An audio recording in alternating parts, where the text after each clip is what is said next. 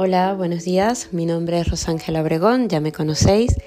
Eh, desde hace un tiempo eh, estoy grabando podcast en relación a la medicina estética, que es una de las carreras a la cual eh, me dedico. También soy cirujano y durante todos estos episodios os he hablado de distintos aspectos de la medicina estética y cómo puede ayudarnos a mejorar nuestro aspecto físico. Nuestro aspecto físico también es importante en el término de nutrición, no solamente por un aspecto físico saludable, sino también em, por, estar sanos internamente. La nutrición eh, equilibrada es fundamental eh, para nuestro bienestar, no solamente físico, sino también emocional. Eh, hay distintas corrientes de nutrición, algunas que es dietas de moda, eh, me gustaría hablar en los, próximos, en los próximos podcasts sobre estas tendencias. Eh, quería hablar eh, o empezar a hablar sobre el vegetarianismo. El vegetarianismo es una tendencia bastante habitual hoy en día, sobre todo en personas jóvenes, en adolescentes. Y es una dieta que no solamente está indicada en caso de enfermedad, sino también como un ejercicio dietético. Los que se dedican también al vegetarianismo suelen eh, ser personas que también complementan la dieta pues, con actividades físicas y con un estilo de vida saludable. Eh, yo no soy vegetariana, pero eh, sé que es una tendencia bastante habitual, como os decía, y, quería ahondar un poco sobre, sobre el tema. Científicamente, el vegetarianismo es una dieta desequilibrada, ¿eh? porque nosotros como raza humana eh, tenemos un carácter omnívoro, es decir, nos alimentamos de todo tipo de de alimentos de origen vegetal, pero también de origen animal. Sin embargo, con algunas adaptaciones es un modelo alimentario que parece respetable siempre que mantengamos un equilibrio eh, correcto y que se asocie con un estado de salud satisfactorio. El vegetarianismo no es una dieta que esté aconsejada ni para niños en crecimiento ni para eh, personas enfermas. Eh, ni para mujeres embarazadas porque tiene ciertas carencias que bien es cierto que se pueden compensar como lo veremos a, como os hablaré a lo largo del podcast eh, pero hay que ser bastante estricto en estas compensaciones la alimentación vegetariana eh, se define por la exclusión, o sea, por sacar de la dieta todos aquellos alimentos que provienen de la carne animal.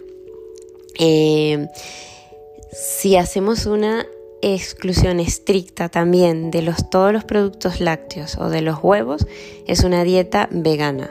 Y si admitimos, eh, por ejemplo, los lácteos, es lacto vegetariana eh, o la, lacto vegana o ovo vegana o lacto ovo vegana. Si eh, admitimos lácteos o huevos. es decir, la vegetariana permite lácteos y huevos o huevos y la vegana los excluye absolutamente. ¿Cuál es mejor? Pues es mejor la vegetariana, porque veremos más adelante que hay algunos aportes, em, sobre todo el de la vitamina B12, que solo provienen de eh, productos de origen animal, salvo que de forma consciente eh, agreguemos esta vitamina en nuestra dieta, en el caso de los veganos. Eh, realmente la, opción de, ser vegetariano se basa en motivos diversos, como hacer impacto en la salud, en el peso, a veces por razones éticas o religiosas, por consideraciones eh, económicas o incluso protección del medio ambiente. Cuando una de las ventajas que eh, que tiene el vegetarianismo es que producir eh, eh, un kilo y medio de carne o de proteína animal es poco, es prácticamente hablar de un, de un despilfarro, porque para producir 1,5 kilos de proteína animal se necesitan 8 kilos de proteínas vegetales. La dieta vegetariana también favorece eh, una reducción del consumo de grasas saturadas, aumenta los aportes de fibra, eh, limita también la ingesta de sal, eh, por tanto es una, es una dieta bastante favorecedora. Lo importante es que en, un régimen vegetariano se, haga una, dieta equilibrada en las tres eh, principales familias vegetales, que son los cereales, las legumbres y las oleaginosas. Y los lácteos, eh, como ya decía, sí que pueden tener, sí que tienen un, efecto beneficioso para la, para la salud, eh, porque nos dan un aporte que no está incluido en las dietas vegetales obviamente el aporte eh, calórico que genera las proteínas vegetales está por debajo eh, de lo que puede generar una proteína de origen animal en cuanto a aportes de caloría. Eh, por tanto, salvo que se esté en una dieta de pérdida de peso, las cantidades de, de proteína vegetal eh, en cuanto a volumen deben ser superiores a, si tuviéramos una dieta con proteínas eh, de origen animal. Eh, ¿Qué riesgos nutricionales están, están vinculados? Bueno, como decía, generalmente cuando hay una mala práctica y hay un, desconocimiento de las combinaciones y de las distintas familias de vegetales. Como decía, debemos incluir siempre cereales, legumbres y olaginosas.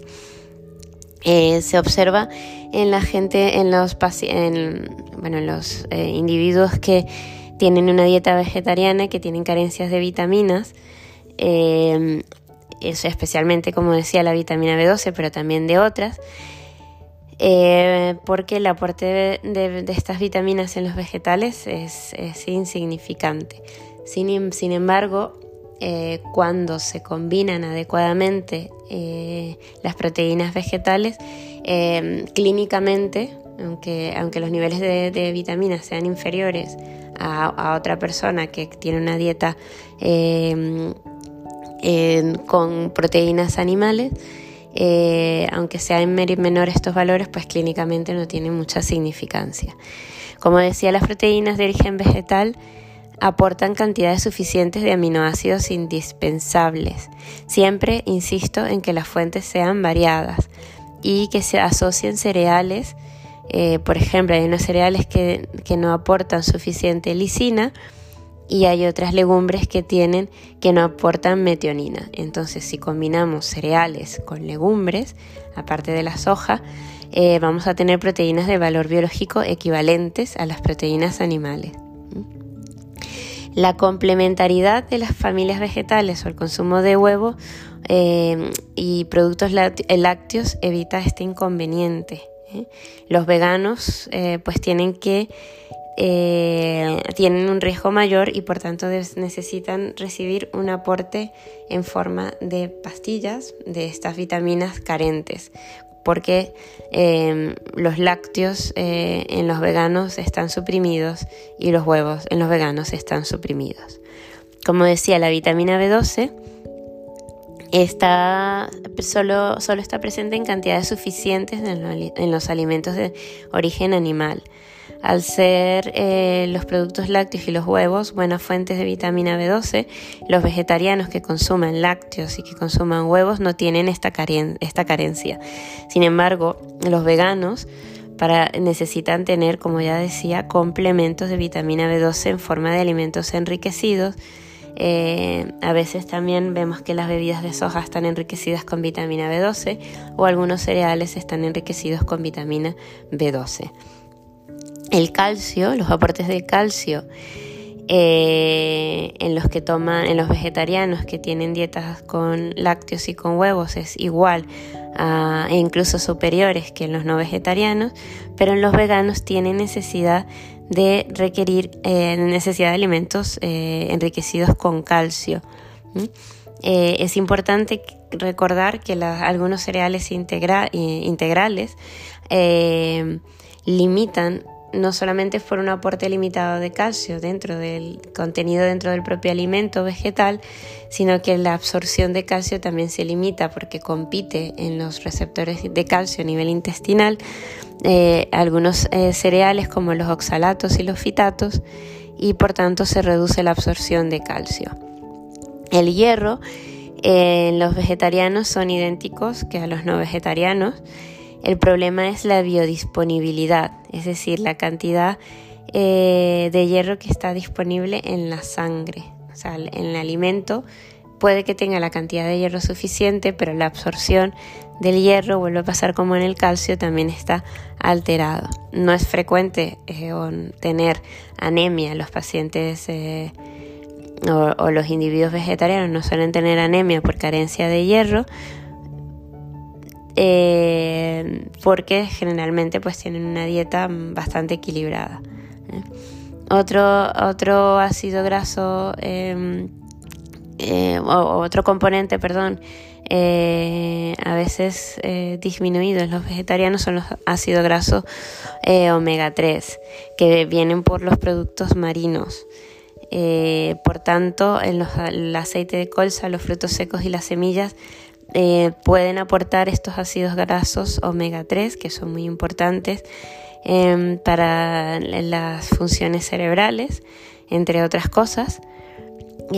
pero el metabolismo del ácido omega 3 aportado por semillas, por frutos secos y por el aceite de colza em, es diferente al que se produce, el que, al, que viene por el aporte de productos marinos. Por tanto, eh, también puede haber un déficit por allí de ácidos grasos omega 3. Em, los vegetarianos quienes deciden eh, adaptar o adoptar, mejor dicho, una dieta vegetariana tienen globalmente mejor salud que los no vegetarianos. Y esto es eh, porque eh, hay una disminución de la mortalidad por enfermedad coronaria hasta un 29%, hay disminución del índice de masa corporal, los que tienen elevado consumo de verduras, de cereales integrales, de legumbres y de nueces tienen asociado un, menor riesgo de resistencia a la insulina y de desarrollar diabetes tipo 2 y a una mejora en el control glucémico, eh, independientemente de que las personas sean no diabéticas de forma establecida. Em, una dieta vegetariana rica en fibra y baja en grasas mejora de forma importante eh, la, eh, la, glucemia en los que sí que tienen una diabetes 2 de forma establecida, parece que la incidencia de cáncer y la mortalidad por cáncer son menores. Eh, la densidad mineral de, en el hueso entre un no vegetariano y un vegetariano que sí, que sí admita lácteos y huevos es igual, la densidad mineral del hueso es igual en ambos grupos, lo que sí está disminuido en los veganos que no admiten lácteos ni huevos.